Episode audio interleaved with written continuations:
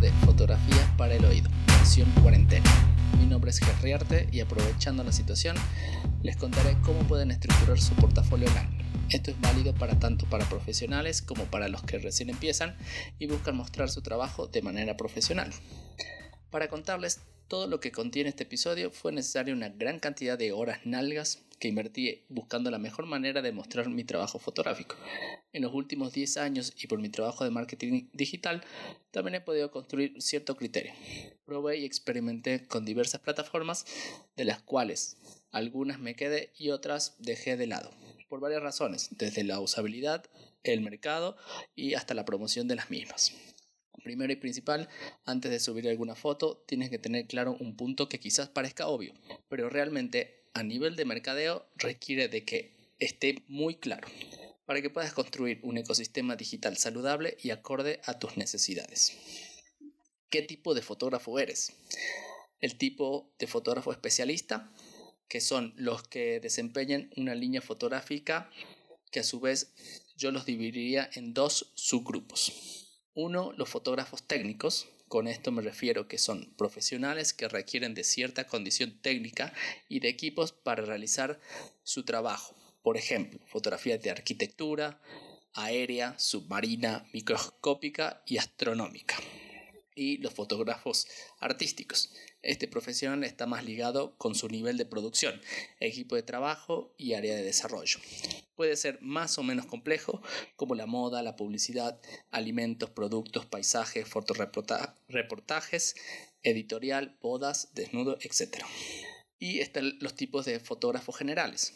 No tomen a mal lo de, lo de fotógrafos generales. Esto no quiere decir que sean menos buenos que los especialistas, solo que suelen tener una variedad más amplia de temáticas que suelen fotografiar.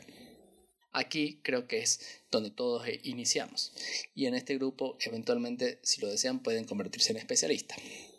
Pero tener claro qué te gusta y en qué te desempeña mejor te puede ayudar a definir la especialidad. Este grupo entra en todos, eventos, paisajes, callejeras, sociales, reportajes, retratos, etc. Saber qué tipo de fotógrafo eres te da un mejor criterio por un lado para investigar qué están haciendo los otros fotógrafos y cómo se muestran y así también eh, saber cómo posicionarte. Pasamos a la edición del material. Algo que en mi caso, sobre todo cuando inicio me ocupaba mucho la cabeza, era el tema de la edición. Y edición me refiero a la selección de qué mostrar y qué no. Esto es la parte más compleja para mí. Puedes crear galerías desde 2, 5 o infinitas fotos hasta solo mostrar una por proyecto.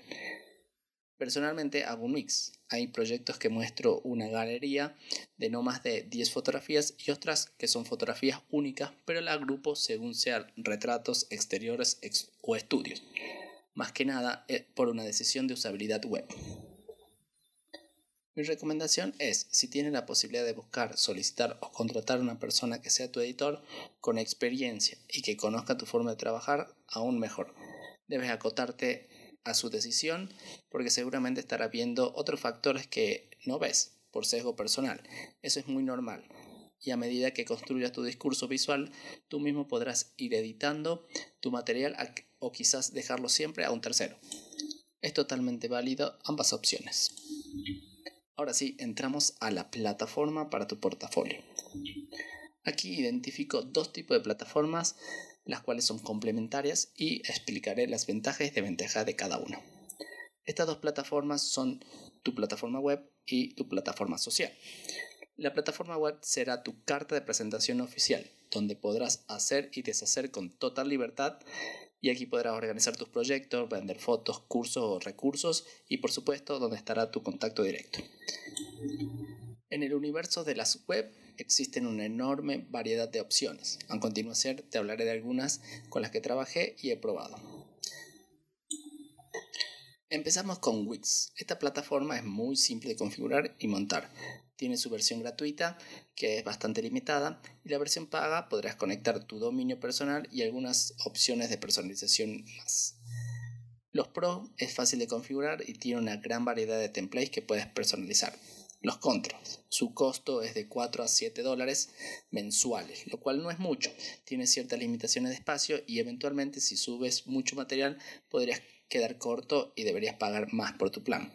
El otro contra que encuentro y que es a nivel de posicionamiento web es que si en algún momento dejas de pagar o se te venció la cuenta porque te olvidaste o algo, literalmente desapareces de la web. Seguimos con Squarespace. Es una plataforma muy fácil de manejar, su estética es súper minimalista, cosa que me gusta mucho, y su visualización es de un estilo scrolling gallery. Los Pro. Fácil, fácil, limpia y minimalista. Y recientemente agregaron opciones de venta bien interesantes y tiene herramientas de SEO y analíticas incluido. Muy recomendable para artistas y fotógrafos que no tienen intenciones de subir mucho material. Los contra. El precio más bajo es de 12 dólares, el cual solo te permite crear la galería web con tus fotos y ciertas características más. Si deseas vender, requiere que pagues más. Seguimos con Adobe Portfolio. Esta es una plataforma para artistas de Adobe. Lo, lo que me parece súper genial es que este puede sincronizar la plataforma con tus programas de Adobe para una carga directa. Aquí hay muchos grandes artistas, sobre todo de Europa y Estados Unidos. El costo mínimo es de 10 dólares con bastantes buenas prestaciones. El Pro. Acceso a galerías de increíbles artistas, fotógrafos de todo el mundo y licencias para las principales herramientas de edición como Photoshop, Lightroom y otras. El contra. Poco usada en Latinoamérica, el precio no me parece malo, por todo lo que ofrece, pero ya dependerá de su poder económico. PhotoShelter es más que nada una plataforma pensada para el mercadeo de los fotógrafos, donde dan diversas opciones de plantillas, seguridad, venta y gestión de clientes desde un mismo lugar. La verdad que me parece súper práctica y útil si tiene un volumen alto de trabajo. Los Pro, espacio creado para, para que los fotógrafos puedan mercadear su material, tiene muchas opciones e integraciones súper útiles recomendado para profesionales con alto volumen de trabajo. Contras. La verdad no le encuentro muchos contras, ya que su precio parte de 10 dólares mensuales con limitaciones y el full a 45 dólares, lo cual, si tiene un volumen de trabajo alto, no es costoso. Finalmente llegamos a WordPress. Este es el CMS elegido por excelencia para muchos tipos de sitios web. Hay muchísimos desarrolladores en los cuales, los cuales puedes contratar. Yo personalmente decidí aprender a usarlo y trabajar en mi sitio web. Puedes comprar templates desarrollados profesionalmente pensados para fotógrafos. Hay muchos muy buenos que puedes adaptar según tus necesidades. Los Pro. Su instalación es gratis, pero te recomiendo contratar un especialista para que lo haga y que compres un template profesional con licencia propia. Con esto te evitas futuros problemas en las actualizaciones y no dependes del desarrollador para mantener el sitio actualizado. Puedes ver unos cursos básicos en YouTube y lo actualizas tú mismo. Otra ventaja de WordPress es que se puede adaptar para vender, ya que hay muchas pasarelas de pago que tienen plugins de conexión que necesitas hacer mucho para recibir el pago en tu cuenta bancaria. Los contra. La curva de aprendizaje es larga ya que debes conocer ciertos temas de servidor y detalles técnicos, por si piensas aprender a manejarlo y crear tú mismo el sitio. No es en sí muy segura y tendrás problemas en algún momento, muy seguro, pero son fáciles de resolver la mayoría. Mi recomendación, como para evitarse dolores de cabeza, contraten un desarrollador y busquen que, se, que les ofrezca gestionar la, la parte de la seguridad del sitio en su WordPress, ¿no? Y si tienen alguna duda, me consultan que con gusto les, les ayudo. Y pasamos a las plataformas sociales. Bueno, las redes sociales que pueden usar eh, para mostrar sus trabajos. Están por supuesto las, más populares que deben tener ya que pueden ahí encontrarán sus potenciales clientes. Pero también hay redes especializadas las cuales le darán acceso a otros grandes artistas y le, que le pueden ayudar a, mejorar mucho su trabajo. También pueden conseguir clientes eh, por aquí y son los mejores porque tienen más claro lo que buscan y suelen pagar muy bien Ahora les comparto una lista de las redes que, yo más, más he usado y que me parecen muy interesantes. En primer lugar, Behance. Esta me gusta mucho Yo la uso desde sus inicios y aquí podrán subir galerías, no tienen límite de carga y es una red, una red enorme de artistas donde pueden encontrar diseñadores, artistas, editores, etc.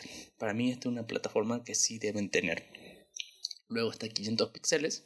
Esta plataforma pretende promover fotógrafos que suban su mejor foto. Es decir, no puedes subir, crear galerías. Cada foto es un post diferente, lo cual tiene su punto interesante. Eh, y esta red es solo para fotógrafos y encontrarás material muy bueno realmente. A mí personalmente no me gusta, pero deja, no deja de ser un buen canal de promoción. Eh, luego tienen Flickr, Flickr ya que, que, tiene varios años. Esta fue de las primeras redes de artistas y fotógrafos eh, que usé.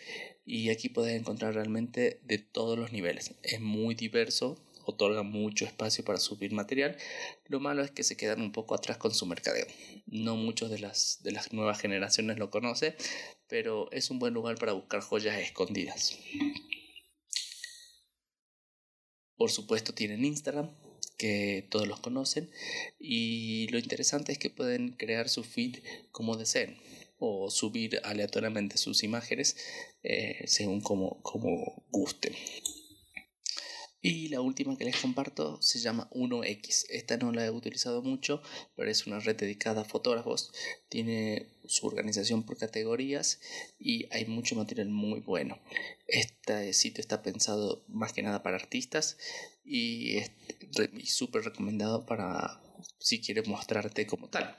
Eh, puedes recibir críticas y comentarios de otros, otros artistas. El ecosistema de publicación. Todas estas redes son un complemento, lo cual no quiere decir que debas subir en todos todo. Puedes segmentar cada red para subir una línea fotográfica en cada red. Con eso, si realizas más de un estilo, podrías compartir según el tipo de cliente o persona que deseas que vea tu trabajo. Otra recomendación, trate de no volverse adicto a estas redes. El crecimiento de ellas son orgánicas y les aseguro que mucha gente lo verá siempre. Y cuando suban un buen material, creo que en el caso de Instagram, que es el más popular, pueden que estén más pendientes. Pero el resto está, está bueno armar bien su selección y subir con conciencia mientras que en su web subir lo mejor de su trabajo, ser súper estrictos y tratar de tener un portafolio impecable. Y por supuesto, no se pueden olvidar de poner sus contactos. Traten de crear canales de contactos internacionales, correo, teléfono, Skype, Zoom o cualquier medio de llamadas online. En conclusión, sigan sus instintos. Vivir de la fotografía es posible, pero requiere de mucho esfuerzo y de reinventarse constantemente. No abandonen sus redes y sobre todo su sitio web. Traten de por lo menos actualizar, actualizar, cambiar o eliminar galerías cada seis meses, un año. No hay nada peor que un sitio web totalmente abandonado o peor aún, una dirección web que no lleva a ningún lado porque olvidaron de mantener el sitio activo. ¿No? Eh, seleccionen sus redes sociales eh, y no, no tengan una gran cantidad, ya que se volverán locos en esas actualizaciones. Bueno, espero que les haya gustado este episodio y pueden ver el resumen con todos los links de referencia en gerriarte.com y seguirme en mi Instagram como gerriarte. Por supuesto, síganme en Spotify y nos oímos en el próximo episodio de Fotografías para el Oído.